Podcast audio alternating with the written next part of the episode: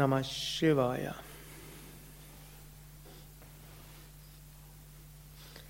Wir haben heute einige Male Rama-Mantras wiederholt. Die letzten beiden waren hauptsächlich Rama-Mantras.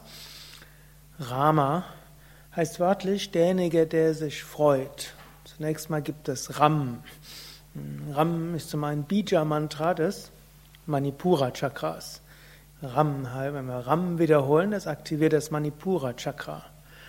Vom Standpunkt aus der Energien, wenn man das A verlängern, dann wird aus Ram Ram. Und Ram, dann geht die Energie vom Manipura-Chakra aus zum Herzchakra.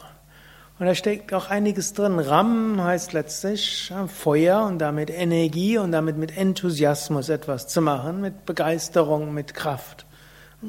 Und so kommt man dann letztlich, da muss man auch loslassen und dann kommt man in die Liebe hinein, in die Freude. Andere versuchen es anders, irgendwo wenig zu machen und zu hoffen, dass dann alles gut geht und dann viel mehr Freude und Liebe da ist. Funktioniert selten so. Andere probieren auch so aktiv zu sein, ständig aktiv zu sein und die anderen zur Liebe zu zwingen. Funktioniert auch nicht. In der Psychologie gibt es ja Strömungen, die behaupten, dass äh, Menschen deshalb nicht aufhören können, wie Wilde zu arbeiten, weil sie ihrem Vater gefallen wollen. Mag längst nicht mehr leben, aber äh, irgendwie hoffen sie, dass sie so die Liebe sich erzwingen können. Aber es gibt diese einmal intensiv tätig sein Ram, Feuerenergie, Durchsetzungsvermögen, Willenskraft, auch mal mutig etwas wagen und dann loslassen zum Herzen, weit werden natürlich auf Gott vertrauen, aber auch auf die Menschen vertrauen und die Liebe spüren. So wird das Ram, Ram.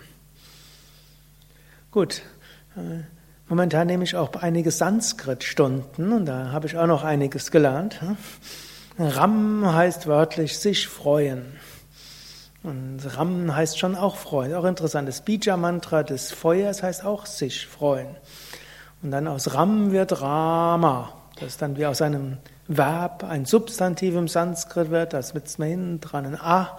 Und dann wird aus einer grammatikalischen Form wird dann ein sogenanntes Guna und dann wird das A verlängert und dann wird es zu Rama. Und dann ist also Rama ist derjenige, der sich freut. Ram ist freuen. Und wenn man einfach mit Enthusiasmus sich freuen tut, hm, jetzt einfach freuen, und dann wird man zu jemandem, der sich freut. Da muss man nur aufpassen, dass man dieses jemand wieder aufhört zu identifizieren. Hm, dann wird es reine Freude. Gut, dann kann man im Hindi das A weglassen, dann ist nur noch Ram da und dann ist das das Bija-Mantra des Herzens. Dann ist nicht mehr der, der sich freut, sondern ist nur noch Gott da, der sich freut. Und Ram oder Rama ist ja auch eben ein Name Gottes.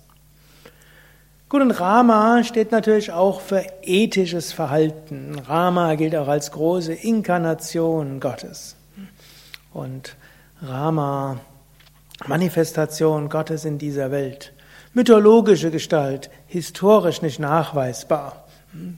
Aber er steht für etwas. Er steht für dafür, ein ethisches Leben zu führen.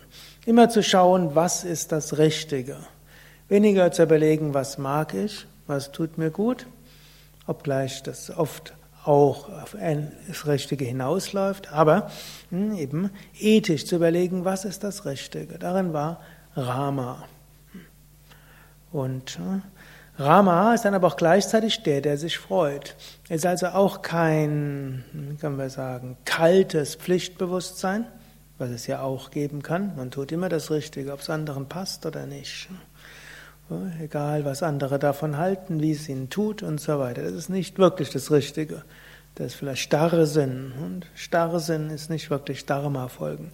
Rama heißt das, was man tut, nach bestem Wissen und Gewissen, nach ethischen Grundsätzen. Und dann heißt Rama eben Freude. Rama heißt auch Liebe. Das eben mit Freude und mit Liebe zu tun. Und das hat in zwei Richtungen. Das Richtige tut man auch dann, wenn man es mit Freude und Liebe tut und umgekehrt, wenn man das Richtige tut, wird man auch langfristig Freude haben. Das ist dann nicht Spaß. Spaß kann man auch haben.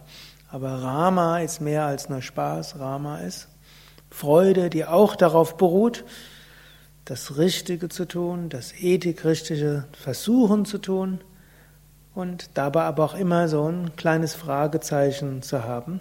Was ist überhaupt das Richtige?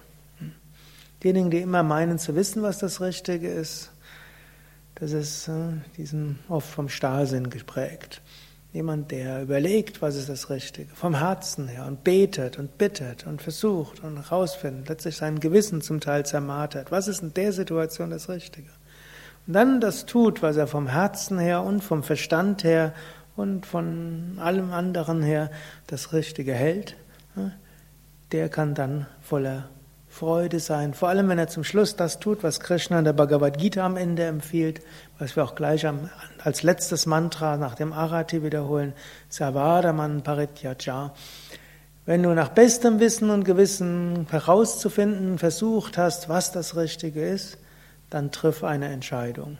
Und auch wenn du nicht sicher bist, was das Richtige ist, übergib es alles Gott. Nachdem du Gott um Führung gebeten hast, dann tu das, was das Richtige ist lass es los und Gott wird dann sich darum kümmern, dass das Richtige bei rauskommt. So können wir zum Schluss loslassen, Gott alles darbringen und auch das ist wieder Freude und Liebe. Ram, Ram, Ram.